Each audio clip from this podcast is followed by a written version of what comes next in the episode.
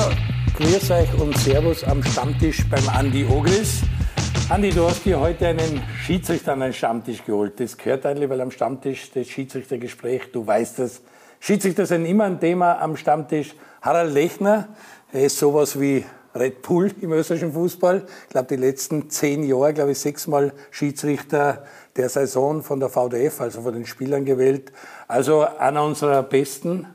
Äh, du und der Harald, was habt ihr für eine Verbindung? Wie kennt ihr euch? Er hat ja Gott sei Dank nicht pfeifen müssen.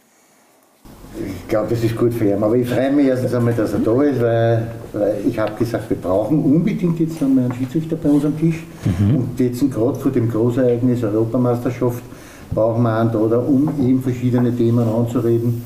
Und deswegen freue ich mich, dass er da ist. Der Harry, wie gesagt, ist ja seit Jahren im Fußballgetriebe unterwegs und, und Schiedsrichter des Jahres, Seriensieger. Genau. Und von daher große, große Freude, dass er da ist und dass wir heute mit ihm über diese vielen Dinge, wo es einer nicht leichter geworden ist, im Gegenteil, viele Regeländerungen sind ja passiert, wo es für die Schiedsrichter extrem schwieriger geworden ist.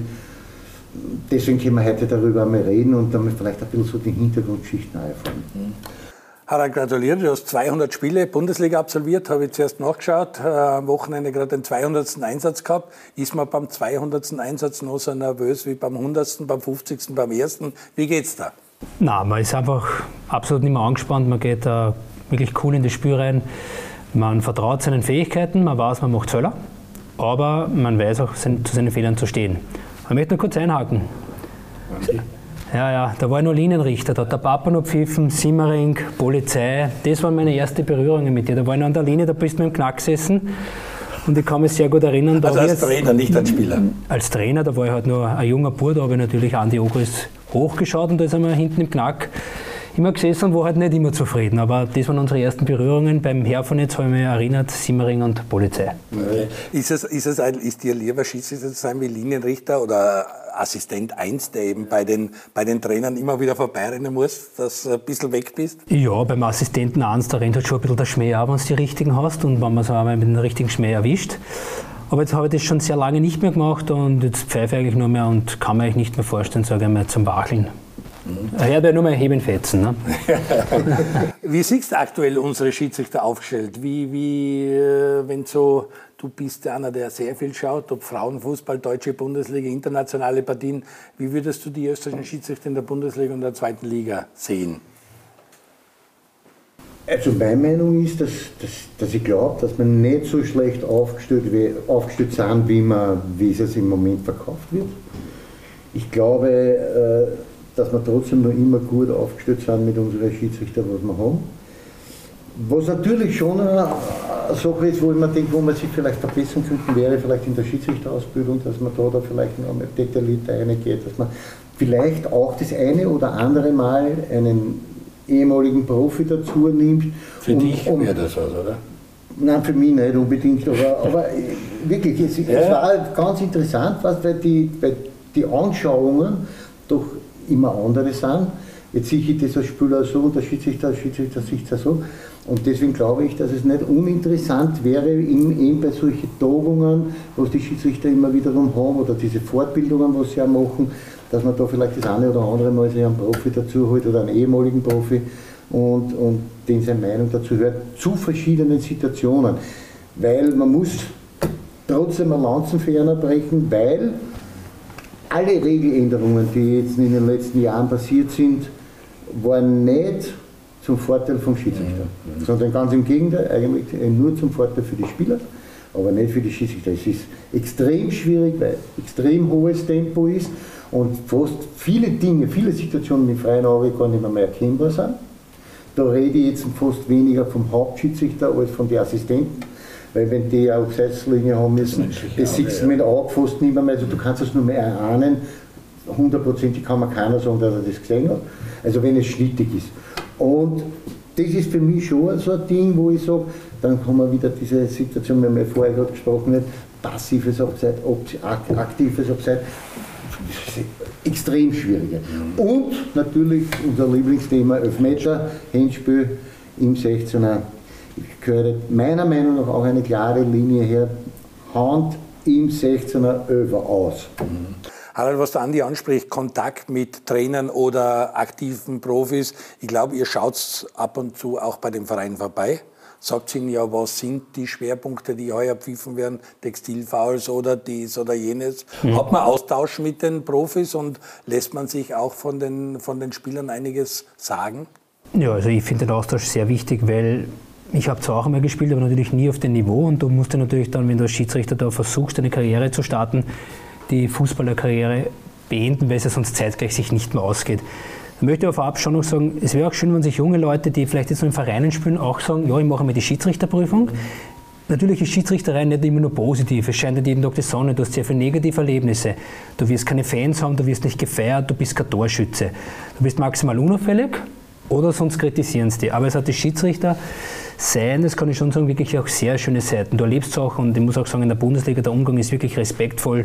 Die Spieler reden dich mit Vornamen an, du die Spieler. Es sind schon schöne Momente, aber jeder weiß auch, welche Rolle er inne hat. Ich bin Schiedsrichter und da sage ich immer, ich bin nicht da, dass ich einen befriedige. Ich habe immer eine Entscheidung zu treffen.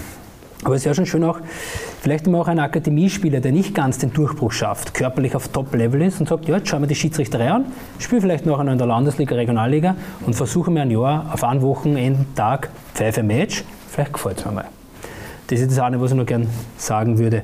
Ansonsten der Austausch ist schon wichtig, weil natürlich Fußballverständnis, wie tickt ein Spieler, wir schauen uns sehr viele Standardsituationen an, damit ich weiß, welche Gefahren lauern als Schiedsrichter auf mich. Raumdeckung, Manndeckung, Blocken. Das sind schon wichtige Sachen und das ist eine ganz wichtige Aufgabe Schiedsrichter, nicht nur die Regeln zu können, sondern Spielverständnis zu haben. Und es ist auch mir wichtig, dass wir beim Training Fußball spielen, damit du spürst, wenn dann auf die Zechen steigt, wie es da geht. Und nicht, dass du sagst, na komm, steh auf. Und das ist ganz, ganz wichtige Momente, dass du weißt, wie fühlt sich ein Spieler, wenn er auf die Zeichen steigt. Äh, was der Andi jetzt auch angesprochen hat, ihr steht momentan oder ihr wart zuletzt vielleicht mehr in der Kritik wie euch eigentlich zusteht, weil alles in allem äh, habt ihr eine gute Saison durchgebracht. Auch der Christoph Freund hat euch zuletzt äh, sehr gelobt. Also man muss ja auch sehen, was ihr für Arbeit leistet und dass es nicht einfach ist. Also mir fällt es auf, dass ihr international vielleicht zu wenig im Einsatz seid, dass man sich da auch schon erwarten würde, dass bei der Europameisterschaft auch ein Österreicher dabei ist, der Spiele leitet. Ist halt nicht so. Äh, wie siehst du über die Saison gesehen dieses Jahr für das österreichische Schiedsrichterwesen? Na, vorab einmal, es ist natürlich oft die Entscheidungen, was dann diskutiert werden, sind im Strafraum. Und da nimmt man dann eine Einzelsituation her, ist er Kontakt, ist es Öfer, ja oder nein. Aber es gibt auch eine Linie des Schiedsrichter, die sich über das ganze Spiel zieht. Weil jedes, nicht jeder Kontakt ist ein Foul. Klar, außerhalb vom Strafraum, wenn ich mal eine pfeife, ist nicht so schlimm. Und im Strafraum drinnen, da wird dann fokussiert, da ist der Kontakt, warum du nicht pfiffen? Weil ein Elfer bedeutet ja eigentlich schon ein Tor. Und das ist das Problem, dass ein Schiedsrichter oft eine Linie hat, wie er ein Spiel leitet. Äh, ist natürlich so, dass ich jetzt in meinem Alter ein Spiel sicher anders leite als 2008, wie ich mein erstes Spiel geleitet habe. Ich reagiere jetzt auf Aussagen und auf Kritik auch ganz anders wie vor zehn Jahren. Und das ist auch die Kunst, in meinen Augen, eines guten Trainers und Spielers, zu wissen, wer pfeift mich heute, wie legt es an, kann ich mit dem reden. Wir haben internationale Mannschaften, mit denen wir auch gesprochen, die analysieren den Schiedsrichter vor dem Spiel. Die schauen sich die letzten drei Spiele eines Schiedsrichters an. Für was gibt der gelbe Karte? Wie reagiert der? Wie reagiert er auf Unsportlichkeiten? Also für mich ist heutzutage auch in einer Spielvorbereitung, aus der Sicht des Trainers, wenn ich das so sagen darf, der Schiedsrichter auch ein wesentlicher Punkt, weil ich sage, er ist 90 Minuten mächtig. Mhm. Es ist halt, sage ich mal, wie in der Schule. Wenn der Lehrer sagt, du hast einen Fünfer, dann habe ich einen Fünfer, jetzt kann ich Einspruch einloggen. Aber wenn der Schiedsrichter sagt, das ist ein Elfer, ausgenommen wir haben jetzt einen Videoschiedsrichter, wo es revidiert werden kann, dann steht diese Entscheidung. Und darum sage ich, im modernen Fußball musst du auch den Schiedsrichter analysieren und auf ihn eingehen, was ist das für ein Typ. Sehr interessanter Aspekt, denn der Harald anspricht, äh, du früher hast es ja auch gewusst, ob der Fritz Stuchlig pfeift oder ob der Conny Blaut pfeift, welche, bei, welch, bei welchem Schiri man mehr darf, bei welchem weniger, wie geht man da als Profi? Naja, wir haben das, also wir haben schon immer gewusst, wer, wer uns pfiffen hat und, und ihr gewusst, mit dem kann man reden, mit dem kann man gar nicht reden. Beim Stuchlig Fritz, das war so der erste damals, der so angefangen hat, was mit, mit Distanz, und Schnell mit der ja nicht, ja nicht gestikulieren, wenn du mit den Händen um und da hast oder gar irgendwas teilt hast, war der gelbe Karton sofort da. Oder? Das haben wir schon gewusst. Du hast immer gewusst, also zum Beispiel, wenn uns im Derby pfiffen hat äh, Fritz Kappe, du hast gewusst, mit dem kannst du reden, dieser Schiedsrichter, mit dem kannst du unterhalten. Der hat auch einen Kontra gegeben, wenn du den geklappt hast, Fritz, was du heute für einen Scheiß zusammenpeibst oder da als Antwort geben und du spielst dann Chance. Hast die letzten zwei Chancen vergeben. Und das war aber auch so. Ja, ja. Also das hat dann auch jeder akzeptiert. Ähm, das ist vielleicht ein bisschen abhanden gekommen, aber es gibt auch die Ausnahmen. Kann man Hardy ohne weiteres auch dazuzählen, weil das ist schon einer, da merkst du am Feld, dass der kommunikativ ist, mit der Spielerei da auf die eingeht und auch einmal was zulässt. Mhm. Und das ist auch einfach, finde ich, ganz wichtig. Ich bin bei dir, der Respekt und die Akzeptanz muss da sein. Und die, wenn die von beiden Seiten ja gegeben ist, dann kann man fast denen Schiedsrichter keinen Vorwurf machen, weil Fehlentscheidungen wird es ja immer geben. Mhm. Die, wird, die kehren ja zum Fußball dazu. Und wir sitzen da am Stammtisch und genau das ist es, so jetzt in der Suppe. Du musst am Wochenende, also am Tag nach dem Spielwochenende sitzen diskutieren und da wird diskutiert mhm. über die Entscheidung, über diese Entscheidung, über das, was vollkommen wurscht. Genauso wie über über Leistungen der Spieler diskutiert wird, weil der schlecht gespielt hat oder gut gespielt hat, der drei Goal gemacht oder der dreimal ein Hunderter verhaut, genauso wird über die Schiedsrichter diskutiert und das gehört einfach dazu. Da kommen wir jetzt zu einer Diskussion, die ja unbedingt sein muss, da war der Videoassistent Referee, das ist jetzt das große Thema. Einige Länder haben ihn schon, äh, diverse Ligen haben ihn schon. Äh, wie schaut das bei uns aus? Ihr werdet momentan geschult. Ich glaube, Osten und Westen seid geschult worden. Viele sagen, das ist das Wunderding schlechthin. Andere sind schon sehr skeptisch, dass es da eben auch Fehler gibt. Das haben wir in Deutschland zur Genüge gesehen. Äh, wie weit bist du mit dem WAR schon befreundet? Wie wichtig ist er für euch, für dich? Äh, lass uns da mal ein bisschen teilhaben. Wie weit sind wir da? Also ich glaube insbesondere bei den Abseitsentscheidungen, wo es meist, sage ich mal, nur schwarz oder weiß gibt, wird es eine große Hilfe sein. Weil schwieriger wird es bei Strafraumsituationen, wo du über die TV-Bilder natürlich nicht die Intensität des Kontaktes messen kannst. Das haben wir oft im Strafraum in einem sogenannten Graubereich. Ist der Kontakt ausreichend? Nutzt das aus? Wer sucht den Kontakt? Etc. Das wird wirklich schwierig werden, weil grundsätzlich greift der Videoschiedsrichter nur bei vier Punkten ein. Nämlich es wird immer jedes Tor kontrolliert und der Weg zum Tor. Sprich, hat der Stürmer sich den Ball mit der Hand mitgenommen und ist dann darauf ein Tor gefallen. Es wird jene reine rote Karte kontrolliert, auch da ein interessanter Punkt. Eine gelb-rote, eine völlig falsche gelb-rote wird nicht kontrolliert völlig rote schon, obwohl die die gleichen Auswirkungen für die Restspielzeit haben, weil für das Spiel ist die Mannschaft einer weniger. Da geht es ja bei Gelb, Rot und Rot vielleicht nur mehr um die Sperre danach. Aber für das Spiel selbst hat es die gleiche Auswirkung, aber eine falsche Gelb-Rote, wenn sie klipp und klar im Fernsehen zu sehen ist, wird nicht kontrolliert. Warum ist das so? Weil du ja dann die erste gelbe auch kontrollieren musst. Okay, okay. Und dann, dann wären wir unendlich. Es wird ja auch. Genau, in die 21. Minute. Genau. Okay. Es wird ja auch ein Eckstoß nicht kontrolliert, aus dem er da ist, und eigentlich war es ein Abstoß. Mhm, mhm, und das ist für mich schon das Interessante, wenn ihr Gelb-Rote nicht kontrollieren, der Reinrote schon. Und da haben wir sicherlich sehr viele Probleme dann für die Mannschaften, fürs Verständnis. Weil ob für die Mannschaft X in dem Spiel Rote gibt, ob der ein oder zwei Spiel gesperrt ist, ist der Mannschaft egal, weil gegen die spielen sie jetzt eh nicht. Gut, es war wahrscheinlich auch, weil die Kritik war, ja, mit dem WADA wird dann das Spiel in die Länge gezogen und verzögert. Man will ja relativ schnelle Entscheidungen. Das soll ja auch so sein. Das wird ja jede Strafraumsituation beurteilt, das ist auch noch ganz wichtig. Und sollte ein falscher Spieler die Karte bekommen, was ja gar nicht so oft der Fall ist. Aber, aber genau da wird jetzt immer dann geschaut, ist es eine klipp und klare, offensichtliche Fehlentscheidung. Und da werden die Meinungen so auseinandergehen. Der Verein wird es immer anders sehen, der Betroffene, als der Begünstigte und der Schiedsrichter. Mhm. Und nur wenn der, jene Person im Operation Room sagt, für mich ist es offensichtlich, lieber Schiedsrichter, empfehle dir, schaust du nochmal an, erst dann kommt der Schiedsrichter auf die Idee, möglicherweise seine Entscheidung zu ändern. Wenn der aber im, im, im Raum sagt, na, das ist für mich immer richtig, dann wird die getroffene Entscheidung so bleiben. Mhm. Da wird es natürlich sehr viele unterschiedliche Meinungen geben. Ja? Wenn du als Schiedsrichter jetzt diese Situation so und so bewertest und du hörst aber über das Hurchel, schau dir die Situation an und du bist aber trotzdem davon, von deiner Entscheidung überzeugt, musst du dir das anschauen? Nein, er kann es nur empfehlen. Also ein sogenannter Video Assistant Referee kann nur in einen On-Field Review, so nennt sich das, empfehlen. Ich kann es anschauen, kann dabei bleiben und kann meine Entscheidung ändern. Wichtig ist auch dabei vielleicht für die Öffentlichkeit, der Videoschiedsrichter erfährt akustisch auch vom Schiedsrichter, was habe ich bewertet. Der sieht dann nur, dass ich pfeife.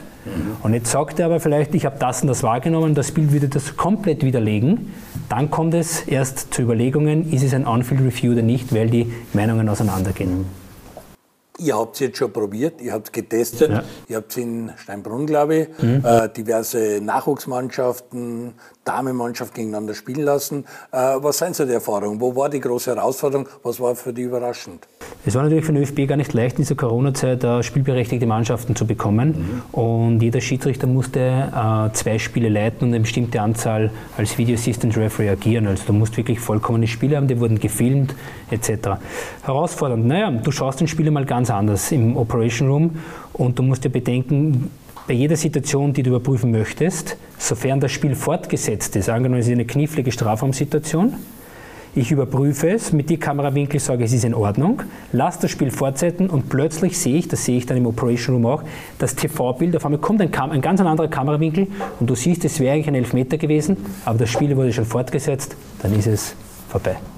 Und das, glaube ich, ist sicherlich einer der schlimmsten Momente dann im Operation Room, wenn du vielleicht nicht den richtigen Kamerawinkel gewählt hast, das nicht gesehen hast oder wie auch immer, das Spiel fortgesetzt wird und dann kommt auf einmal durchs Fernsehen der richtige Kamerawinkel, was ja passieren kann, und dann ist es leider zu spät.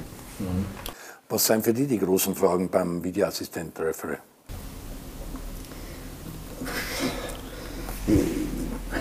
Für mich ist es extrem schwierig. Ich glaube, dass es ein großer Hügel ist, aber ich, ich glaube auch, dass, dass verschiedene Situationen halt extrem schwierig zu bewerten sind und man sollte dann trotzdem immer wieder um diese Tatsachenentscheidungen, die die Schiedsrichter treffen, auch gelten lassen. Für mich, äh, dieses Handspiel im 16er ist das Paradebeispiel für mich.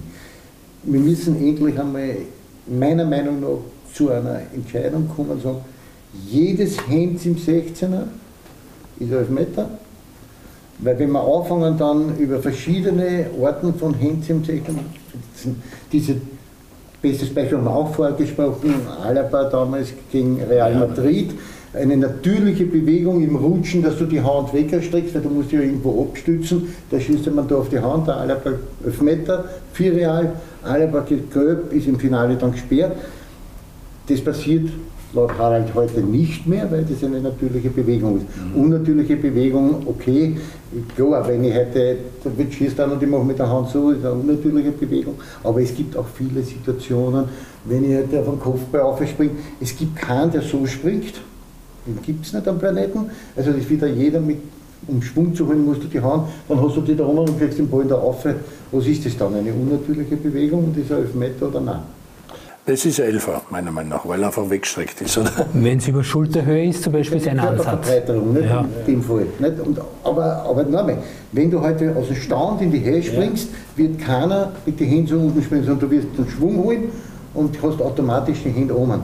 Und wenn du dann jetzt einen Tod an Bullen aufkriegst, dann ist es das trotzdem eine natürliche Bewegung, keine unnatürliche. Ich stell mir gerade vor, wie du früher durch einen Strafraum gerannt wärst, so mit den Händen hinten verschränkt. Ja, wie oft den Trager gegeben, oder? Ja, ja, klar. Du wirst das ja noch besser, ja heute auch, wenn sie heute außen attackieren, ja, um eine Flanke zu verhindern, attackieren, gehen die so aus. Ne? Das ist Dass sie auch nicht auf der Hand auch. Dann verlierst du natürlich die Balance und kannst nicht ja. so attackieren, das ja, verstehe ich. Für mich schwierig. Also, also das sind so die Dinge, wo ich mir dann denke, okay, da ist der, der Videoassistent dann wirklich gut in vielen Dingen, aber es soll dann trotzdem immer wieder Tatsachenentscheidung auch sein. Ne? Das ist halt einmal so, der Schiedsrichter bloß eine Ende der Durchsage und das muss man halt dann auch so gelten lassen. Jetzt hast du 200 Spiele in der Bundesliga auf dem Feld geleitet. Jetzt bist du ein paar Mal in dem Operation Room gesessen. Äh, was ist da anders? Ist das ein komplett anderer Job?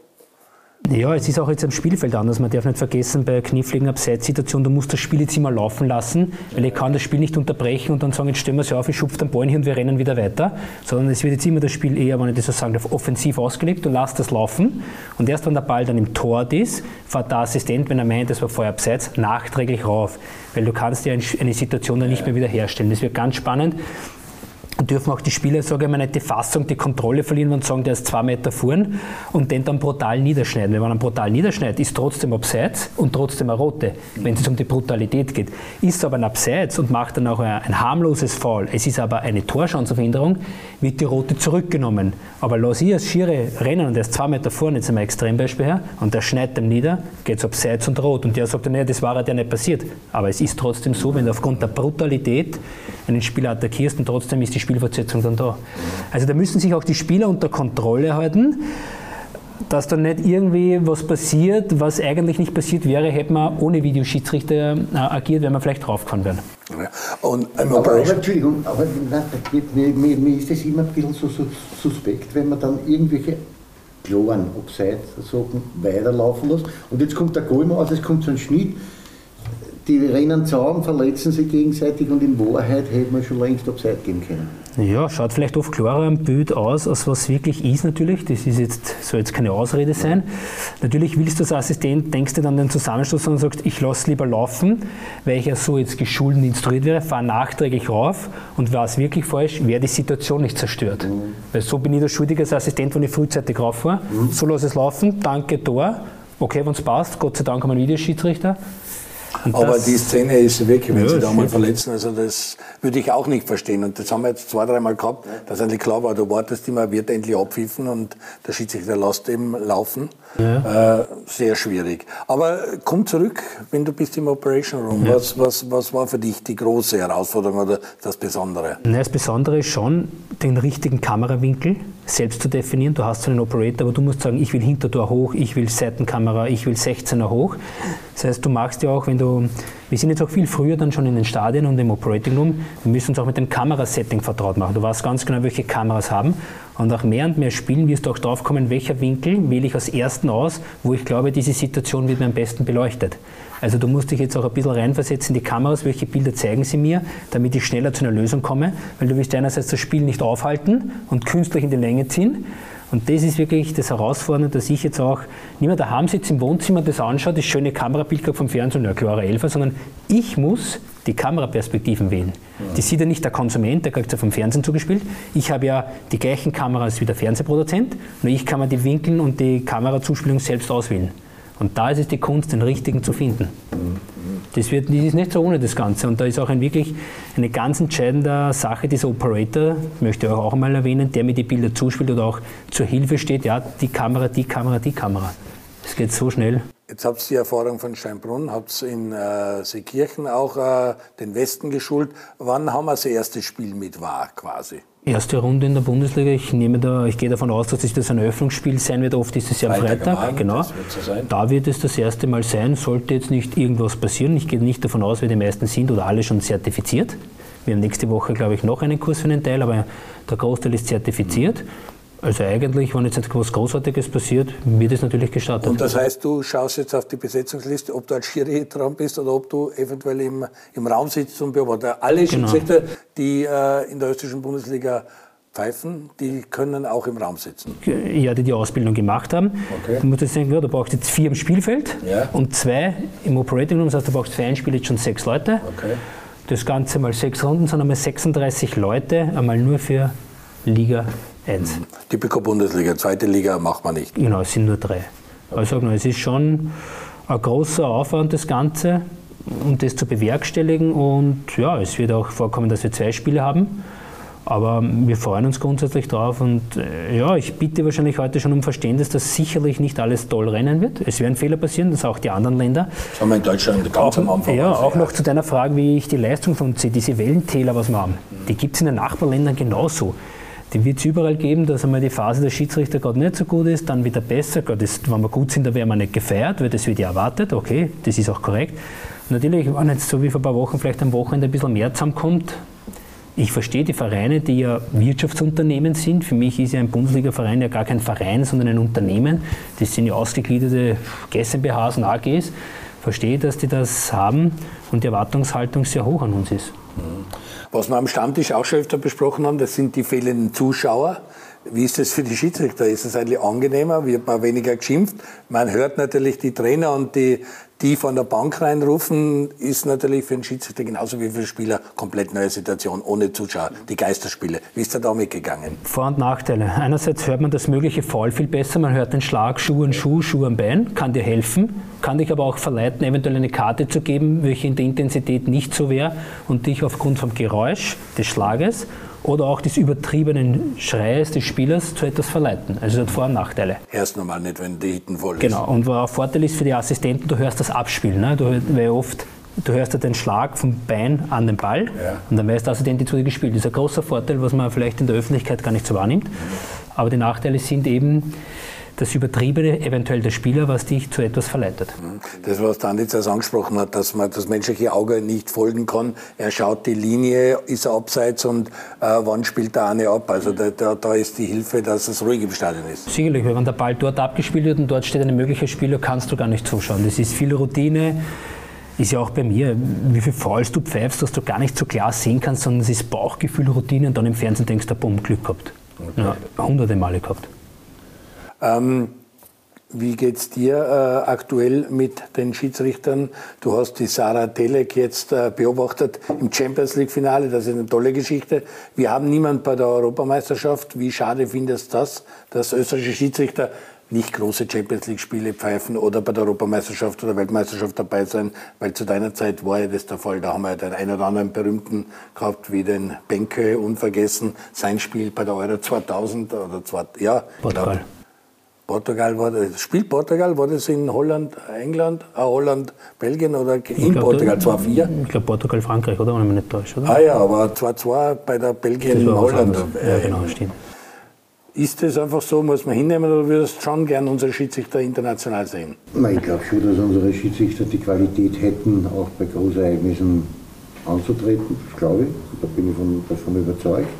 Und ich würde mir das schon wünschen, dass man wiederum den einen oder anderen bei einer Endrunde ersehen.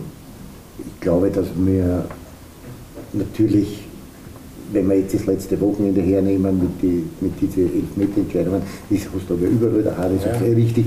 Aber grundsätzlich glaube ich, dass wir gute Schiedsrichter bei uns haben und sehr wohl Schiedsrichter haben, die bei einer Großereignis, sprich einer Endrunde oder auch vielleicht einmal für äh, Europacup, Champions League, äh, weiß ich nicht, Finale oder, oder zumindest mal Halbfinale pfeifen könnten, weil das würde auch den österreichischen Fußball wieder aufwerten. Weil der Schiedsrichter halt ein wichtiger Bestandteil in dem Spiel ist und ohne den kann man nicht Fußball spielen. Jetzt haben wir schon gesagt, du bist der beste österreichische Schiri, wenn man jetzt die VDF-Wahl hernimmt von den Spielern. Internationale Spiele, du hast viele internationale Spiele, Länderspiele, auch äh, ähm, Clubmannschaften gepfiffen. Wie, was ist international anders? Sie kennen die dort nicht so wie in der österreichischen Liga. Ist das der große Unterschied? Ja, ich kenne das Spiel natürlich auch nicht so und du sprichst natürlich nicht die Sprache, auch wenn man Englisch sprechen kann, nur du kommst nie so auf eine Linie wie natürlich in der österreichischen Liga, wo du jeden mit Vornamen kennst und Situationen besprechen kannst.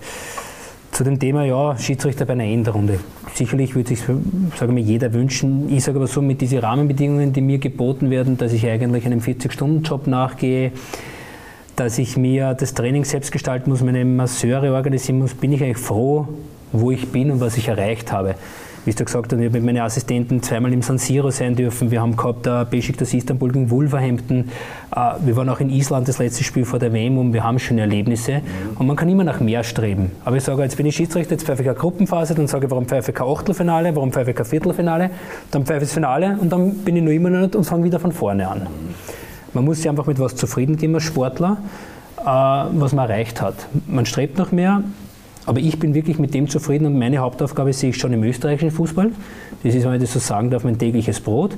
Da versuche ich meine beste Leistung zu bringen, mich vorzubereiten und den Mannschaften das zurückzugeben, was sie sich von einem Schiedsrichter erwarten, nämlich eine objektive Person, mit der man reden kann und die auch zu Fehlern steht. Da kommen wir auch zu einem Punkt vielleicht, äh, was viele verstehen müssen.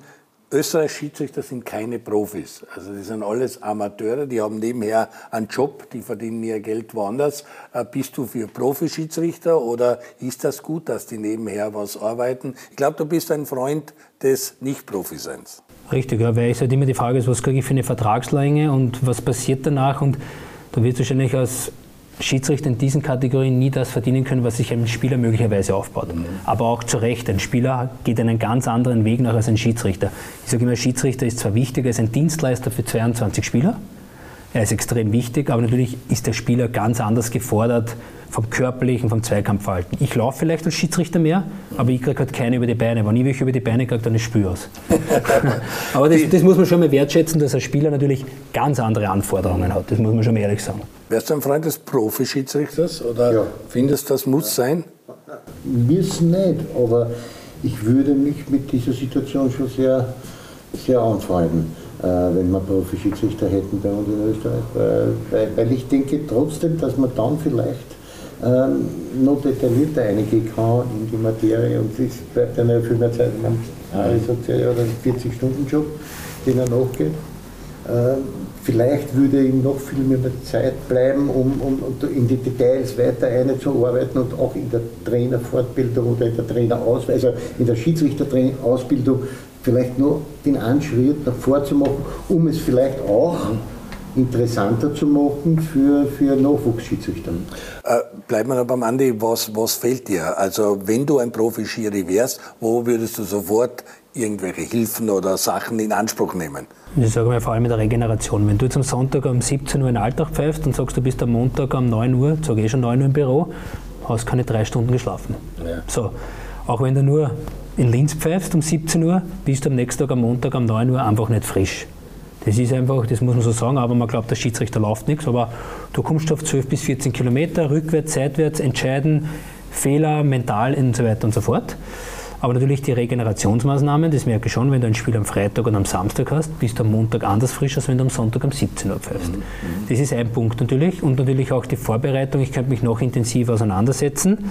Ähm, ja, könnte teilweise natürlich auch am Vormittag trainieren und könnte vielleicht andere Reize setzen. Aber es würden, es würden auch Fehler passieren. Aber klar, es passieren ja Profispieler auch, auch Fehler und ein Amateurspieler auch und trotzdem ist der Profi und der nicht. Aber irgendwo ist der schon besser. Und so glaube ich grundsätzlich ja. Wenn du Profischiri bist, wirst du Punkte finden, wo du vielleicht besser bist und vielleicht den einen oder anderen Fehler weniger machst. Garantie ist keine. Welche Ligen äh, sind für die Vorbilder, wo es Profischiris gibt oder wo gibt es Ligen, die keine Profischiris haben? Wie ist das Verhältnis in Europa ungefähr? Ich weiß es kann jetzt nicht hundertprozentig sagen, natürlich Spanien, Italien sind der Vorreiter, also da, da, arbeitet keiner. England, ja, also die sind rein äh, fokussiert. Die Italiener treffen sich auch 14, äh, glaube ich, so alle 14 Tage zu einem Trainingslager, da wird halt alles analysiert. Kommt natürlich in solchen Ländern oder sage ich mal in Russland dazu, die fliegen durch drei Zeitzonen. Ich fahre, sage ich mal, von Wien nach Linz. Das muss man schon unterscheiden, wenn der von St. Petersburg ans Uralgebirge fliegt. Ne? Wie ist das mit der Bezahlung? Weißt du ungefähr, was in die Top-Profiligen bezahlt wird im Vergleich zu euch? Ist das das Fünffache, Zehnfache, Zwanzigfache? Ist ja, das gar nicht in Deutschland so ist schon ein bisschen mehr, aber da verdient auch der Spieler mehr an der anderen Mediendruck als ich. So ehrlich muss man auch sein. Aber ich sage, es ist nicht so schlecht, die Bezahlung bei uns. Ähm, es ist in Ordnung, aber man, man hat schon sehr viel Aufwand. Also du hast haben heute noch Training, du musst dich vorbereiten, du musst deine Masseur selbst organisieren. Es steckt schon mehr dahinter, dass du sagst, du nimmst das Pfeifel in die Hand, fährst am Platz, pfeifst, wenn ein Fehler mache, ist mir egal. Also auch wir haben schlaflose Nächte. Und ist in der Profiliga, kannst du das beobachten, sind die Schiedsrichter dann mehr eingesetzt wie, wie Sie eingesetzt seid? Oder kommst du auf gleich viele Spiele wie der deutsche Ja, es gibt schon, die in England haben schon deutlich mehr Spiele. Okay. Äh, in, in, Schweden haben sie sehr viele Spiele. Äh, da sind schon Ligen oder in Holland, die pfeifen schon jede Woche fast. Pfeifst du nicht jede Woche? Auf wie viele Spiele kommst du im Monat? Ich komme, auf, ne, ich komme im Jahr auf 15 Bundesliga 1 Spiele, sage ich. Ich komme auf 5 bis 7 Bundesliga 2 und vierte Einsätze auch ein paar. Also ich sage, in Summe, ja, hast du vier, fünf Wochenenden überhaupt kein Spiel, aber da ist jetzt zweite Liga und vierter Mann auch dabei, also nicht nur Bundesliga 1. Wir haben natürlich wie immer sehr viele Fragen bekommen über Instagram und äh, ein paar natürlich äh, schwachsinnige Fragen, weil äh, soll ich dich fragen, welches ist deine Lieblingsmannschaft? Du kannst natürlich äh, antworten, das österreichische Nationalteam. Ich glaube, die wirst nie pfeifen, aber sonst wäre es, glaube ich, im Schiedsrichter nicht ratsam zu sagen, ich bin Rapid-Fan oder Austria-Fan oder Sturm Graz-Fan. Äh, äh, es gibt da komische Fragen. Werden Schiedsrichter nach Fehlentscheidungen ausgetauscht? Bekommen sie Pausen? Das ist vielleicht eine Frage, die man beantworten kann. Ist dir schon passiert, dass die deine Beobachter gesagt haben, das war jetzt nicht gut, jetzt lassen wir den mal 14 Tage draußen. Ich will nicht unbedingt sagen sperren, aber du hast bei jedem Spiel einen Beobachter und es wird deine Leistung schon analysiert. Also es gibt schon Punkte, man schaut, bei uns ist das Laufverhalten, stimmen die roten Karten, stimmen die Strafstöße, wie ist der Umgang mit den Spielern. Also es ist schon, dass du bei jedem Spiel ähm, beobachtet wirst und beurteilt wirst. Und natürlich dann die Schiedsrichterkommission bei wiederholten nicht akzeptablen Leistungen oder bei nicht guten Leistungen schon einmal aus dem Verkehr gezogen wirst. Mhm. Was aber auch korrekt ist, weil wenn ich die Leistung nicht bringe, dann hat ein anderer Schiedsrichter ein Spiel mehr. Was den Andi auch interessiert, da sind Fragen dabei, was neu kommt, was bei der Euro, was vielleicht in der kommenden Saison Schwerpunkte sein. Aber vor wir die Fragen erörtern, machen wir eine kurze Werbepause. Bleiben Sie dran, wir sind gleich zurück beim Stammtisch vom Andi Ogris, heute mit dem FIFA-Schiedsrichter Harald Lechner.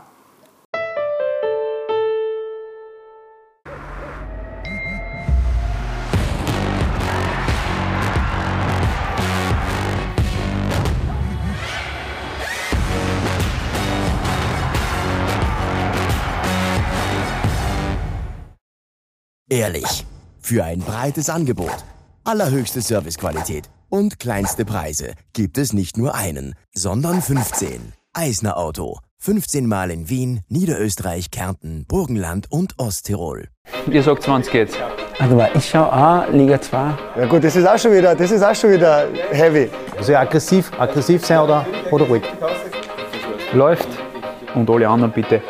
Da werden wir einen Versprecher reinhauen. Ha? Ich schaue auch zweite Liga. Ich schaue auch Liga 2. Ich schaue auch. Ich schaue auch. Ich schaue auch Liga 2. Ich schaue auch Liga 2. Dann muss ich was sagen? Bei Laola 1, okay. Die zweite Liga bei Laola 1. Ja, da bin ich reingeschaut, gell? Nein, nein, okay. Da und da und ja und bitte machen wir das und machen wir das. Ich schaue auch Liga 2. Neue Versuche, der Wahnsinn. Nochmal von vorne. Ich schaue auch Liga 2. Ich schaue auch Liga 2. Ich schaue auch. Liga 2. Die zweite Liga live bei Laola 1. Top.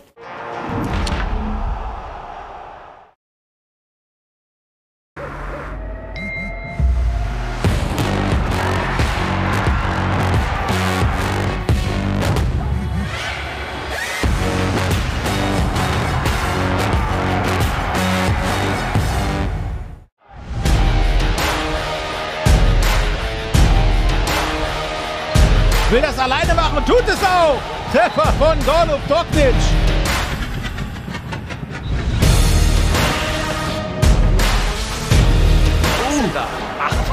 Oh, was war das denn, bitteschön? Oh, ho, ho, ho. Wow!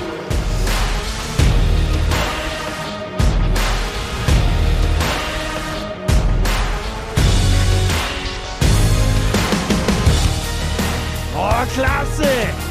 Klasse Anspiel an den Kreis. Ein Traummädchen. Oh. Das war eine Parade. Der war großartig.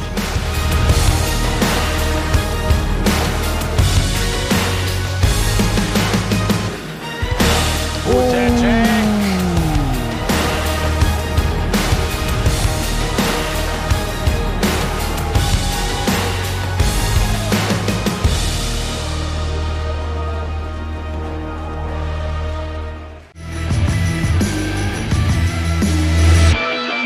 Das Topspiel der Woche jeden Freitag um 18.30 Uhr und neu noch mehr Spitzenspiele live bei Laola 1.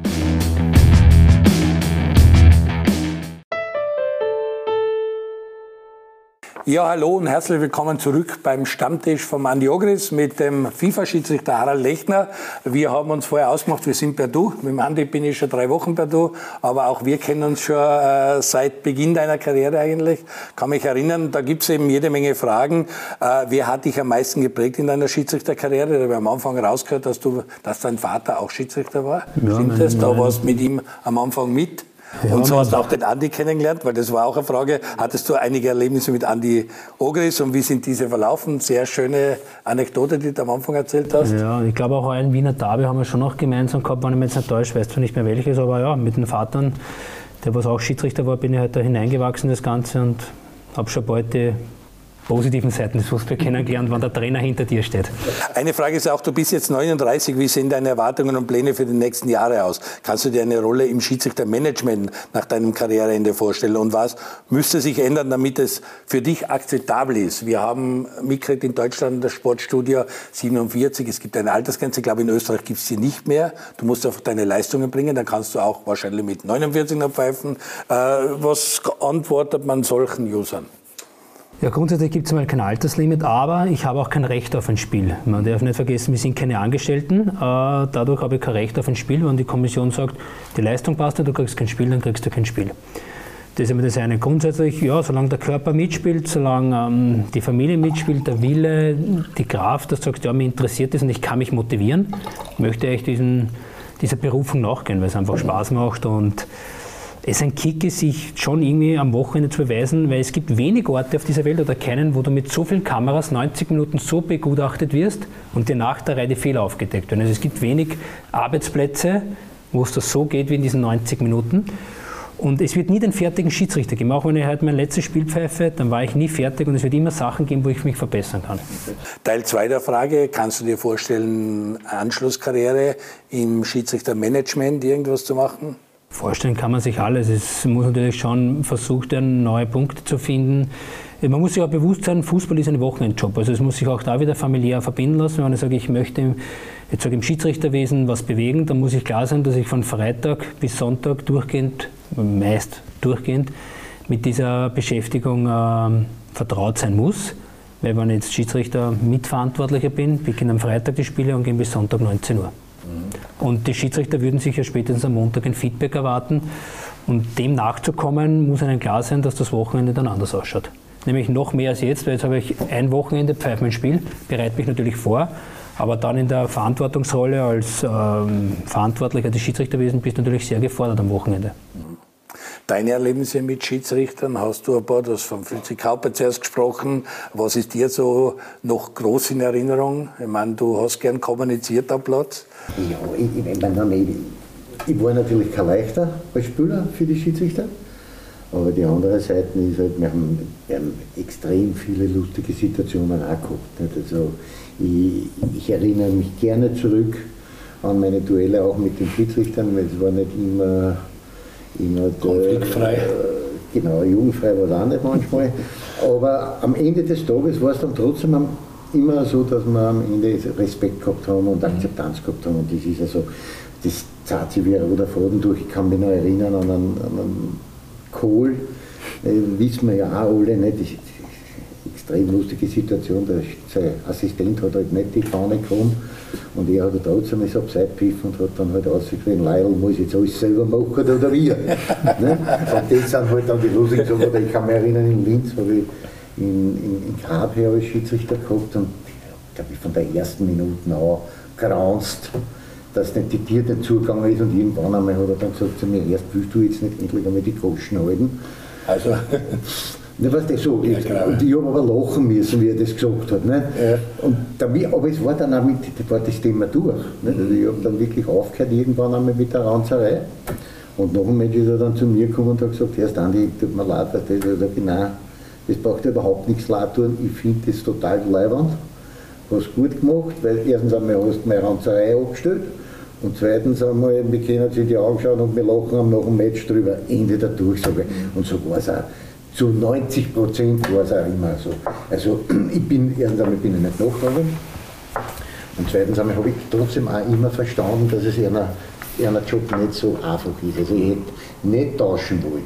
Ja, in der Bundesliga, klar, hast du in Barcelona oder bei den Länderspielen, wo du dann internationale Schiedsrichter gehabt hast, war es da anders für dich? Nein, in Spanien war der Unterschied, in Spanien war eigentlich, die Schiedsrichter waren so wie bei uns, man geht nicht reden mit einer. Äh, was dort aber extrem war, war, wenn du eine rote Karten kriegst hast wegen einem Foulspiel, da hat's, wenn du bei uns hast vier Match gekriegt, hat es dort ein Match gegeben, die haben die oft die Hüfte höher hochgeschnitten. Aber was du nicht machen hast dürfen, war, den Schiedsrichter kritisieren, den gegnerischen Trainer oder ins Publikum eintreten. Mhm. Wenn du da dann eine Rote gekriegt hast, dann warst du gesperrt. Weil der Stoitschkov hat einmal irgendein Schiedsrichter, der ist einmal auf die Zeichen gestiegen. Der hat, glaube ich, gekriegt, aber absichtlich, das hat auch jeder gesehen, der ist aber absichtlich auf die Zeichen gestiegen und hat, glaube ich, dann gekriegt, weiß ich nicht, fünf oder sechs Match. Im Gegenzug, wenn du dann ein schweres Foul gehabt hast, da hat es gegeben ein Match. Aber für solche Sachen hat es extreme Sperren gegeben. Also da mhm. war Schiedsrichter waren dort Respektpersonen, du hast mit einer reden können, aber du hast das nie schimpfen dürfen. Mhm. Wir haben schon gehört, Regeneration, äh, Vorbereitung auf ein Spiel, dass das alles sehr wichtig ist, vorher, nachher, auch äh, die ganze Analyse, Videoanalyse für dich. Du schaust dir ja natürlich auch deine Arbeit selber an, bevor du vom Schiedsrichterbeobachter dann auch ein Zeugnis erhältst, unter Anführungszeichen, die Kritiken. Ähm, wie muss man sich das vorstellen? Was ist da besonders gefragt, wenn du in deiner Nachbetrachtung des Spiels auf was schaust du da besonders? Nein, einerseits natürlich, ob die Tatsachenentscheidungen an sich stimmen, vor allem die großen Entscheidungen, weil du willst natürlich jetzt nicht einen falschen Elfer geben. Aber was ich mir sehr gerne anschaue, sind diese sogenannten Taktikkameras auf den Stadiondächern, dass du einfach nur das Laufverhalten von dir siehst, mhm. wo hätte vielleicht eine bessere Position äh, innehaben können oder wie bewegen sich die Spieler, bei Standardsituationen, wie ist das Verhalten. Also diese Fehler, was ja bei uns passieren, das sind ja oft Wahrnehmungsfehler. Da geht es ja nicht um Regelkenntnis oder Nicht-Regelkenntnis, sondern die Wahrnehmung, weil so wie es das du im Fernsehen siehst, diesen Kamerawinkel, den habe ich am Spielfeld nicht.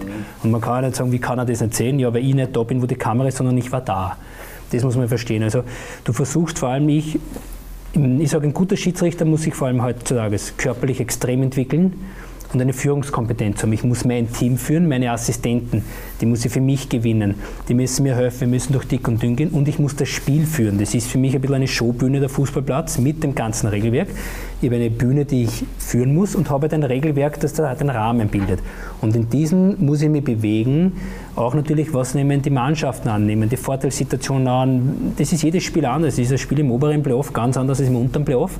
Und ich muss wissen, wenn ich heute in der letzten Runde habe, wie ich so letztes Jahr gehabt habe, Wartens gegen Admira, was für einen Schiedsrichter nicht lustig ist, das kann ich nicht so laufen lassen wie Last gegen Salzburg. Mhm. Und das ist die Kunst eines Schiedsrichters. Das Regelwerk ist bei der U12 und in Hollerbrunn gleich wie im Champions League-Finale. Nur die Auslegung und die Interpretation ist anders. Das ja. ist so.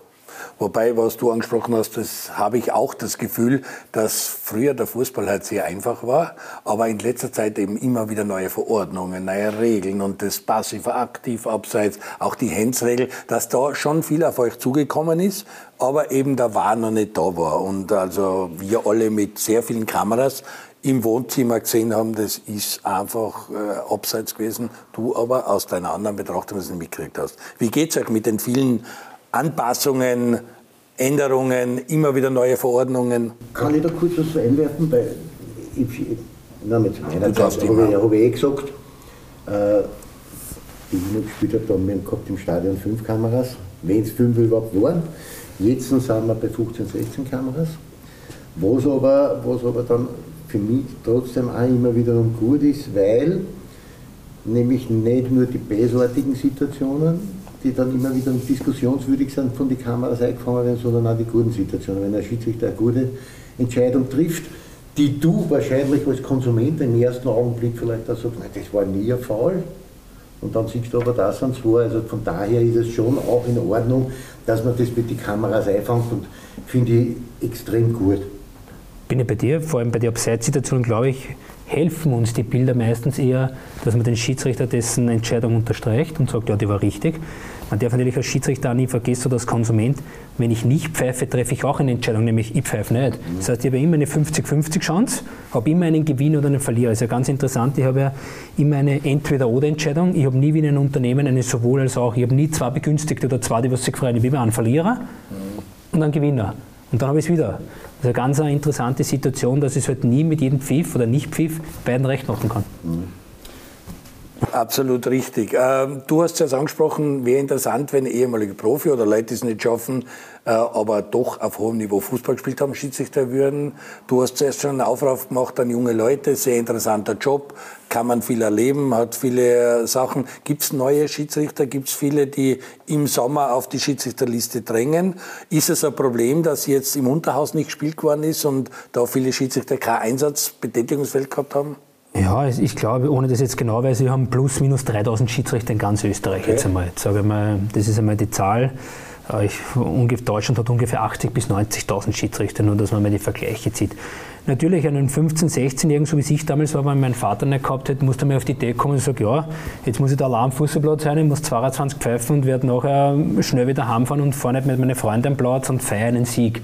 Das ist schon eine eigene Situation, dieser Berufung nachzugehen, Schiedsrichter. Dann brauchst du schon irgendeinen Bezug, dass du sagst, ja, ich probiere das. Aber wenn du es erlebst und ein umgänglicher Mensch bist und es ist ja auch trotzdem sehr viel Verständnis für die Schiedsrichter da, auch in die Unterklassen. Natürlich muss man mal, der Fußballplatz ist schon ein eigener Ort, was man aushalten muss. Das ist jetzt nicht ein Platz, wo man alles auf die Waagschale legen darf, das möchte ich schon sagen. Das muss man aushalten. Es ist so. Ja. Aber ich kann es wirklich nur wirklich auch wirklich Jungen empfehlen, die glauben, ja, ich bin doch im Fußball in der Landesliga, schaut euch das einmal an. Ich finde es auch interessant, generell Fußball, viele spielen Fußball und können die Regeln nicht. Ich muss, jetzt nicht wissen, dass ein Tor 7,32 Meter mit 2,44 Meter ist, ist das verlange ich kann. Aber ich kann jetzt auch mit dir jetzt nicht am Stammtisch Schach spielen oder schnapsen, ohne dass wir die Regeln nicht können. Mhm. Und im Fußball glauben viele, ich käme aus, ich spiele, ich bin ein Schiri, ich bin ein Teamchef, ich bin ein Stürmer. Da liegen, glaube ich, viele Probleme bei uns, dass man ein Grundregelwissen haben sollte, aber vieles ist natürlich Interpretationssache, Graubereich. Aber mit ja, wie werdet ihr da geschult oder musst du dich selber immer wieder am Laufenden halten, was das Regelwerk betrifft? Oder wie schaut die Schulung für dich aus? Wir haben regelmäßig, wann wir sich treffen dürfen, Treffen, wo natürlich Videoszenen analysiert werden. Wir bekommen auch Videoszenen hin und wieder zugeschickt wo man dann natürlich, wenn man die eigene Liga verfolgt, sieht man es eh sofort und bildet sich ein Urteil. Ne? Wir haben auch WhatsApp-Gruppen, du sagst, was sagst du, wie können wir das besser lösen, etc. etc. Also das ist jedes Wochenende, bist du da irgendwie schon in einem Rhythmuszirkel drinnen, wo du immer wieder Beispiele zugeschickt bekommst, sagst so, wie gehen wir da jetzt um? Aus den anderen Ligen, überall. Und die Vereine, da müssen die proaktiv äh, sich äh, informieren, was Neues im Regelwerk oder kommen die Schiedsrichter oder Verantwortliche aus dem Schiedsrichterwesen auf die Vereine und die Spieler und die Trainer zu und sagen, aber wisst eh, heuer wird das und das besonders geachtet oder das ist neu? In der Bundesliga 1 ist es eine Lizenzbestimmung. Okay. In den anderen Ligen nicht. Natürlich, ja, jetzt hört man das eineinhalb Stunden, zack, zack, zack, das ist rot, das ist abseits. Ich glaube, es ist immer wieder ein Prozess. Ich kenne auch internationale große Mannschaften, die dem Schiedsrichter angestellt und sagen, wir wollen auch, dass du uns immer das Trainingsspiel pfeifst mhm. und dann gleich, was kann ich ausnutzen? Ich bin auch der Meinung, ich könnte das Regelwerk positiv für mein Spiel ausnutzen. Passiv-aktiv abseits. Da steht passiv abseits, aber kriegt dann erst nachher den Pass, wo der so weit vorne war und gar nicht mehr kommen kann. Also ich bin auch der Meinung, man muss das Regelwerk positiv für sich ausnutzen, um vielleicht den entscheidenden Moment das Spiel für sich zu entscheiden. Man kann da schon was rausholen aus dem Regelwerk. Entscheidend natürlich immer, hat in dem Moment der Schiedsrichter das Regelwissen und interpretiert der in dem Moment. So wie du kannst dann sagen, es wäre nicht so, wenn es der in der Situation so interpretiert, kannst du 100 mehr Recht haben, der Schiedsrichter ist halt der Chef jetzt. Die Tatsachenentscheidung, da sind wir wieder ja, da. Das sind wir wieder dort, nicht? weil das ist ja zum Beispiel so eine schöne Situation, ich könnte ja heute einen, wenn ich einen Stürmer habe und sage, Bleib du aus der Halbzeitzone gar nicht rausbewegen. Bleib drinnen stehen. Du bist eh nicht der Erste, der einen Ball kriegt, sondern wir spielen über die Flügel und du hast zwei Meter Vorsprung gegenüber den Verteidiger. Dann ist es so. Das ist theoretisch machbar. Richtig. Oder? Es ist ja auch jetzt, wie sehr viele, bei einem Abstoß gibt es keinen Abseits. Wenn ich jetzt einen kleinen Platz habe, den unter hast, kann ich mit dem Abstoß theoretisch hinstellen. Ja, ja. So, war es das aber der Schiedsrichter in dem Moment, der den pfeift, tut mir leid, hast du da Pech. Es ist halt leider so. Aber es gibt schon Punkte im Regelwerk, die ich wirklich der Meinung bin, die ich für mein Spiel implementieren kann. Und wenn es alle beherrschen, kann das einmal der entscheidende Moment sein. Jetzt haben wir eine Europameisterschaft vor der Tür. EMs und WMs sind meistens so eine Messe des Fußballs, wo auch die Schiedsrichter oft neue Richtlinien oder neue Anweisungen kriegen. Weißt du schon, gibt es irgendwelche neuen Regeln, die bei der Euro zum Einsatz kommen? Ich weiß nicht, ob es jetzt vor oder nach der Euro werden, aber es gibt angeblich Änderungen im Handspielbereich, aber wir wissen sie noch nicht. Äh, dadurch, dass wir jetzt eh noch die Saison haben, schauen wir, dass wir wenig Handspiele mit der alten Regel Ja, Handspiel ist ein Thema. Was ist für dich äh, die große Schwierigkeit? Oder wo tut es dir fast ein bisschen weh, dass du Hand pfeifen musst? Im Handspielbewertung ist, dass ich als Schiedsrichter einem Spiel eine Absicht unterstellen muss. Das heißt, ich muss mich eigentlich in den reinversetzen und ihm eine Absicht, ich sage es jetzt bewusst, unterstellen. Unabhängig jetzt, wenn natürlich einer wie ein Hampelmann vor dir steht und den Ball runterfängt, dann ist klar. Aber ich muss bei vielen Bewegungen, die unter anderem natürlich eine Natürlichkeit mit sich bringen, eine Absicht unterstellen und dann genau in der Zehntelsekunde sagen A oder B. Das absichtliche Ends, das wir immer gesagt haben. Also, also, was ärgert dich? Du hast gesagt beim Handspiel, das ist das, was dir am meisten Sorgen macht. Na, ich denke, dass es äh, für alle Seiten einfacher wäre, wenn es eine klare Regel gibt. Sprich, im 16er Handspiel, egal wie es passiert, Elfmeter, Ende. Oder, jetzt haben wir ja so, der Schiedsrichter kann es richtig auslegen, oder? Ja, in Worten niedergeschrieben, ja, natürlich dann in die Praxis umgesetzt ist alles wieder Interpretationsfrage. Ne? Weil, ich meine, es gibt ja natürlich, wenn da jetzt aus einem Meter einer den Ball auf die Hand schießt und du gerade in der Bewegung bist und der schießt dann jetzt auf die Hand. Das ist eine normale Drehbewegung, wo die Hand automatisch, die dreht sich keiner so. Ja. Sondern du wirst die so dran und dann kriegst du drauf Aber in 90% ist es dann immer Elfer. Das, das ist, so Elfer. In Wahrheit ist es, heute ist es ein Elfer. Nicht? Ja, ja. Früher hat man es Kassen abgeschossen. Ja, Aus einem Meter ist es extrem schwierig zu reagieren, weil wo soll ich bitte hin? Vielleicht dazu passend auch eine Frage. Gibt es einen Regelbereich, den du anders gestalten würdest? Ist da irgendwas dabei, wo du sagst, hm, mit Erfahrung von über zehn Jahren, Ja, ich meine, es wurde jetzt ein bisschen geändert, diese Torchancenverhinderung, wenn du den Kampf um einen Ball hast, wenn du jetzt schon eine Mannschaft bestrafst mit einem Strafstoß und der macht ein leichtes Beinstellen, der trifft den Elfer, dass er den zusätzlich mit einer reinen roten Karte äh, verweisen Dreifach muss. bestraft, Elfer, Das ist aber Ausschluss jetzt nur natürlich, wenn ich einen Kampf um den Ball habe, behalten und so ist natürlich nicht. Was man oft da manchmal ein bisschen wieder ist, oft ist die Hand leicht nur im Gesicht und wir müssen vorgabemäßig eine gelbe geben, was auch oft in der Bewegung passiert und nur weil es im Gesicht ist, muss man gelb geben. Und dann ist oft der Moment, pum, jetzt hat der gelb, jetzt muss ich ihn ausschließen. Und das ist oft, es ist schon ein Unterschied, wie treffe ich jemanden im Gesicht und so. Und da ist halt mehr, natürlich, du musst das in Worten niederschreiben. Ich kann in Worten nicht niederschreiben die Intensität, sondern muss sagen, ja, wenn die Hand im Gesicht ist und du sagst, das ist ein Foulspiel, dann ist es gelb. Und, aber es ist alles schwierig in Worten niederzuschreiben, weil weil jedes Beispiel anders ist. Andi, wir haben Aber die Abseitsregel würde ich gern so beibehalten. Das hat einen Kick, glaube ich, für die Mannschaften Ja. und einen Kick auch für uns, natürlich mit seinen negativen Seiten, was ich falsch machen kann. Aber da ist schon was dahinter und die Herausforderung auch für den Assistenten. Und da ist auch mit dem VAR und mit der kalibrierten Linie, also da kann man jetzt auch wirklich genau schauen. Und da geht es ja oft um Zehenspitzen Genau. oder die Schulter Aber vorne. dieses Also, nicht strafbar, strafbar, der kreuzt, der nicht. Aber es ist sehr interessant mit dem Blocken jetzt schon. Ja.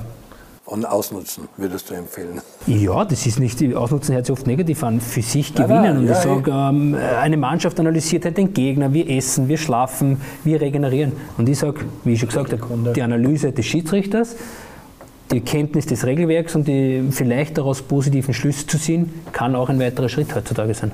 Ja, das haben wir aber früher auch schon gehabt. Gut. Meine, also wir haben zum Beispiel gewusst, zu meiner Zeit, habe ich gewusst, mit was für Schiedsrichter kannst du reden, mit was kannst du nicht reden. Oder wo ist gescheiter, du sagst gar nichts. Mhm. Weil wie es das erste Mal nur auf einen Hilfrecht hast, hast du eine Gelbe gehabt. Und in Wahrheit waren dann alles so, natürlich jetzt nicht beabsichtigt, aber die, es, es waren dann viele Entscheidungen gegen die, wo du vielleicht, wenn du den Schlapfen gehalten hast, wo er vielleicht die eine oder andere Entscheidung für dich getroffen hätte. Ich will jetzt niemanden der Wieser war zum Beispiel so ein Schiedsrichter, wenn du ihn daheim gehabt hast, haben wir mir damals als Spieler gesagt, du den Wieser daheim hast, dann drei Punkte. Okay.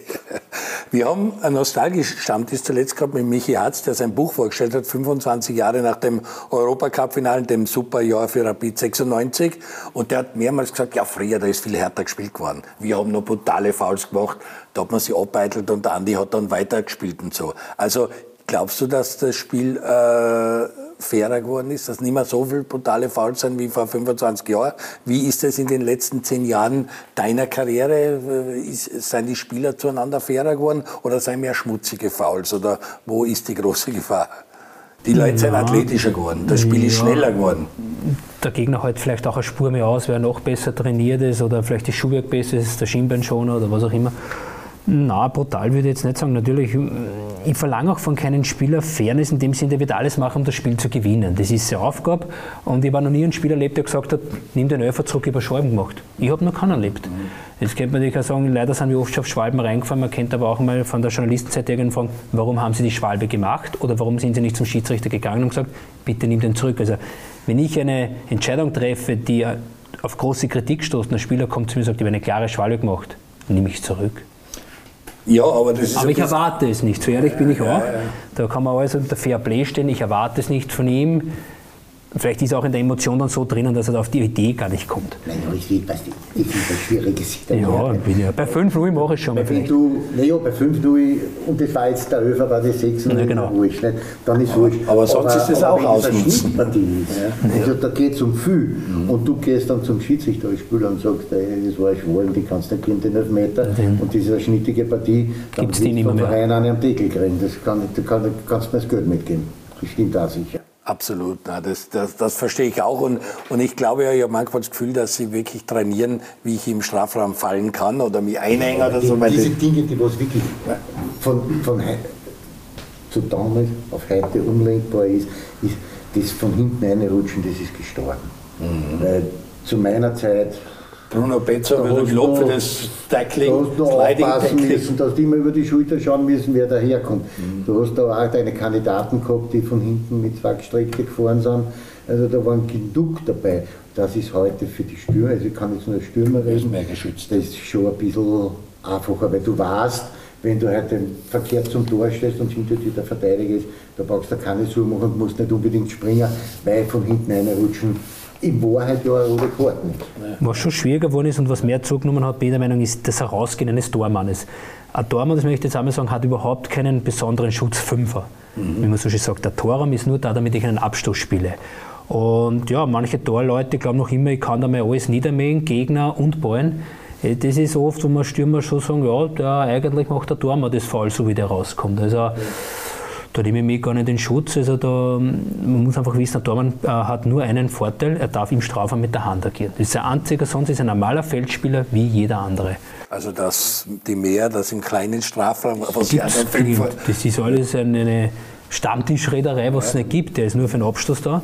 Und der Tormann muss auch aufpassen, wenn ich mit einem angezogenen Knie rauskomme, Ball und Gegner spiele, das sind eigentlich Fallspiele.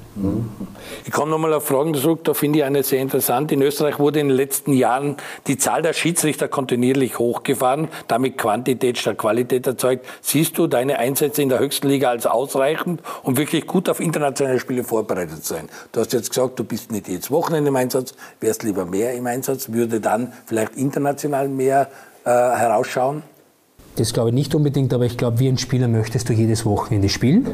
Natürlich, vorausgesetzt die Leistung passt, weil du trainierst ja auch immer wieder, damit du am Wochenende einen Wettkampf bestreiten kannst. Das ist ja für uns auch ein Wettkampf unter Anführungszeichen. Und natürlich würdest du so oft wie möglich gerne ein Spiel leiten. Habe zuletzt auch bei Talk und Tore bei Sky ein bisschen rausgehört, dass die Manager gemeint haben, ja, vielleicht die Besten mehr forcieren und nicht so alle zum Zug kommen lassen. Hast du das Gefühl, dass ein bisschen zu viel zum Einsatz kommen? Oder jetzt gegen deine Kollegen zu reden? Na, natürlich. Es ist halt auch schwierig, wenn du auf der einen Seite sagst, du möchtest Nachwuchs fördern, es sollen Junge nachkommen. Oben habe ich kein Alterslimit, die schaffen den Lauftest, wie soll ich Junge nachbringen? Das verstehe ich schon auch. Und dass natürlich als Aktiver du anders denkst als ein Verantwortlicher, ist auch klar. Aber wie bringe ich das zusammen? Die Mischung zwischen Routine und Jungen.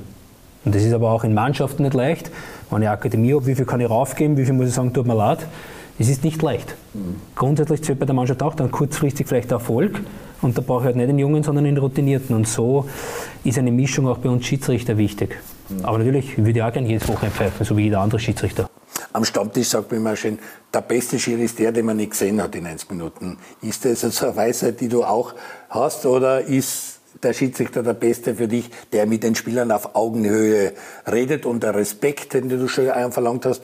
Was sowohl, macht sowohl als auch. Also ich, ich glaube trotzdem, der Schiedsrichter, der am wenigsten auffällt und trotzdem seine Entscheidungen trifft, äh, ist, glaube ich, der, der was dann am Ende des Tages halt am meisten gelobt wird. Das ist schon so. Die andere Seite ist halt wiederum, äh, ich, ich finde, das für ihn ist eine extrem schwierige Situation, weil, weil heute wirklich es in vielen Spielen um wirklich viel geht und, und die spüren das natürlich aus und sie kann ja immer nicht von mir reden. Also ich habe ich hab alles gemacht, was erlaubt war und was nicht erlaubt war, um ein Match zu gewinnen. Und wenn ich dann das eine oder andere Mal halt Sachen habe machen müssen, die nicht so im Regelkonform waren, dann habe ich das trotzdem probiert zum tun, um einen Vorteil zu erzielen. Ging ja dadurch, so das ist halt auch so. Das ist genau dasselbe, wenn du heute mit einem Schiedsrichter dich gut verstehst, weil auch das ist ja möglich. Heißt ja nicht, dass ich mich mit Harry jetzt nicht verstehen darf, aber wenn ich heute nur Spieler war, sondern ganz im Gegenteil. Das ist, geht dann gegen einen aus, er macht seinen Job, ich mache meinen Job. Aber das heißt jetzt trotzdem nicht, dass man sich nicht irgendwann einmal auf ein Bier treffen kann oder, oder, oder sonst irgendwas machen. Das ist halt auch so diese Dinge, wenn man dann, ich, wir haben das jetzt irgendwann einmal letztes Mal äh, bei irgendeinem anderen Zusammentreffen mit, mit Legenden gehabt, da hat einer erzählt, dass die in Italien bei einem, vor einem Match dann die Spieler rausgekommen und haben alle, sowohl die eine Mannschaft als auch die andere, den Schiedsrichter morgen, weil sie sie kennen. Finde ich, find ich extrem cool. Ich finde das extrem cool, weil man denkt, ich habe zuerst das gar nicht glauben können, nicht? Aber, aber es war dann so, so die, die eine Mannschaft ist rausgekommen, die haben alle den Schiedsrichter begrüßt und umarmt und dann ist die andere Mannschaft, die haben dasselbe gemacht. Weil sie kennt haben. Und das, ich finde das extrem gut, weil das zeigt dann wirklich von Respekt. Ich habe auch schon mit so einem Spieler gesagt, super Tor geschossen. Ja. ich, trotzdem kriege ich nachher wieder, wie werde ich, ich gegen die ein Fall pfeifen, wenn ich der Meinung bin. Aber ich kann jetzt einem Spieler sagen, das hast du gut gemacht. Aber was der Andi gesagt hat, ausnutzen, was möglich ist, um das Spiel zu gewinnen. Du kennst auch deine Pappenheimer. Du hast, glaube ich, dein erster Ausschluss Ivica Vastic war auch bekannt, dass er dir leicht gefallen ist. International Neymar ist so ein Spieler, wo man immer weiß, der fällt sehr leicht. Äh, kennst du die Pappenheimer in der Liga? Weiß man, ist man da dann strenger oder denkt sie? Strenger nicht. Man, natürlich durch die vielen Bilder und was man sieht, hat man ein gewisses Urteil, aber man versucht schon immer wieder neu zu beurteilen, was man auch tut. Aber natürlich weiß man, wer wie möglicherweise attackiert natürlich. Und darum ist es auch wichtig, dass du die Spiele anschaust, damit du auch ein bisschen Vorwissen hast und nicht komplett. Ich meine, es gibt Schiedsrichter, die sagen, ich will mir gar nichts anschauen. Ich glaube noch immer, eine gewisse Vorbereitung ist gut, weil die Mannschaften machen es auch. Ja, das hat ein Spiel auch gehabt. Nicht mehr, mehr auch gewusst, was für Schiedsrichter kommt jetzt und du hast gewusst, das darfst du bei dem machen und das darfst du bei dem nicht machen. Nicht? Und wie habe ich vorher schon gesagt, ja. nicht, den brauchst du gar nicht anreden, weil wenn es der Mann redet, pfeift da jede Situation gegen die. Der Polster Toni war so ein Paradebeispiel, weil der Toni ja ein Spieler war, in dem Augenblick, wo er den Ball gehabt hat, immer die Hände oben gehabt hat und dann die Gegner geschoben hat. Das hat der eine oder andere Schiedsrichter hat das einfach rennen lassen und der eine oder andere Schiedsrichter hat dann jedes Angehen von Toni oder jede Ballannahme, wo er angekommen hat zum Schirm mit den Händen, hat er das Foul gegen ihn pfiffen. Das ist halt so. Und genauso haben das die Schiedsrichter auch. Die Schiedsrichter treffen sich auch oder die telefonieren miteinander oder heute ist ja gang und gäbe auch WhatsApp-Gruppen, da wird sich ausgetauscht, da weißt du genau, welche Poppenheimer sind dann nächste Woche und bei dem musst du aufpassen, der fällt leicht oder der, der ranzt ununterbrochen die tauschen sich genauso aus wie wir Spieler. Ja, wir haben heute Training und natürlich redest du übers Wochenende. Ja. Ne, warum? Ist normal. Ja, übers Wetter werden wir nicht reden. Ne? Ja, das ist jetzt umgetan. Äh, am Stammtisch haben wir natürlich äh, viel zu besprechen, könnten noch lange reden. Äh, wir sind schon wieder fast am Ende. Ich will von dir natürlich aktuell noch wissen, äh, Kampf um Platz zwei hat sie extrem zugespitzt. Rapid hat dreimal in Folge verloren. Du hast sie heuer oft genug gelobt. Glaubst, du, kommen sie als Zweiter ins Ziel? Gewinnen sie das Spiel gegen Lastno? Oder wer wird Best of the Rest? Ich glaube, dass Rapid am Ende des Tages die Nasen vorn haben wird. Ich glaube, dass sie jetzt bei dem letzten Heimspiel, ich glaube, werden ja, Zuschauer werden ja 3000 zugelassen sein. Also ich glaube, da haben sie dann auch wieder Publikumsunterstützung, auch wenn es nur 3000 sind. Aber ich glaube trotzdem, dass sie von der Qualität her und von momentanen Situationen, auch wenn sie jetzt in den letzten drei Matches verloren haben, um einen Ticken besser einzuschätzen sind wie der Lask. Und deswegen glaube ich, dass Rapid am Ende des Tages am zweiten Platz. St. Pölten ist richtig abgestürzt, muss in die Relegation. Ich habe mir Glück, dass es Relegation gibt, weil äh, äh, Klagenfurt und Wacker hätten ja auch Erster oder Zweiter werden können, dann wäre die Delegation nicht da gewesen. Wird St. Pölten die Klasse halten oder wird da einer aus der zweiten Liga aufgekommen? Im, im, Im, Prinzip ist es ja so, dass also die Qualität von St. Pölten schon ein klein wenig über die Qualität von Klagenfurt oder auch Innsbruck, wissen wir noch nicht, wer jetzt von beiden da aufgeht, äh, steht. Aber das sind Entscheidungsspiele und in diesen zwei Entscheidungsspielen kann so viel passieren. Traue ich auch denen, den Mannschaft aus der zweiten Liga ohne weiteres zu, dass sie die St. Pöltener ganz überschieben. Mhm. Der Gast soll das Schlusswort haben. Lieber Harald, du hast 200 Bundesligaspiele. Ich glaube, der Rekord ist von Fritz Stuchlik 236, 227 dann der Blauzkonne, dann ist noch Schörgenhofer vor dir. Ist es ein Ziel, die Nummer eins an Spielen zu werden? Ist es Ziel Champions League Finale, Europameisterschaft? Was hast du noch für Ziele in deiner Schiedsrichterkarriere? Also die Anzahl der Spiele, die habe ich jetzt am Wochenende auch erfahren. Da ist jetzt kein Ziel, dass ich da Erster werden muss. Ich möchte einfach mich immer wieder Punkte suchen, wo ich mich verbessern kann, damit ich den Spielern auch zeige, wie nehme das ernst, ich möchte mich verbessern, ich habe Fußballverständnis, das sind meine Punkte eigentlich. Obwohl ich genau weiß, nächstes Wochenende kann ich schon wieder Fehler machen. Aber unabhängig davon möchte ich mich bedanken, dass auch der Schiedsrichter mal am Stammtisch sein durfte. Er ist meistens eher Thema am Montag oder Dienstag. Ne? Jetzt darf er halt einmal da sitzen, vielleicht sollte ich mich öfters wehren. Aber ja, und vielleicht kann man den einen oder anderen dafür begeistern, aber uns nicht immer die schönste Nebensache der Welt ist, die Schiedsrichterei. Ich kann nur sagen, es macht Spaß. Du lernst sehr viel fürs Leben und Danke für die Einladung. Ja, Andi, Schiedsrichter werden am Stammtisch immer wieder ein Thema bleiben. Ich freue mich schon auf deinen nächsten Gast und Ihnen wünsche ich eine schöne Woche. Bleiben Sie gesund, wenn es wieder heißt, am Stammtisch beim Andi Ogris.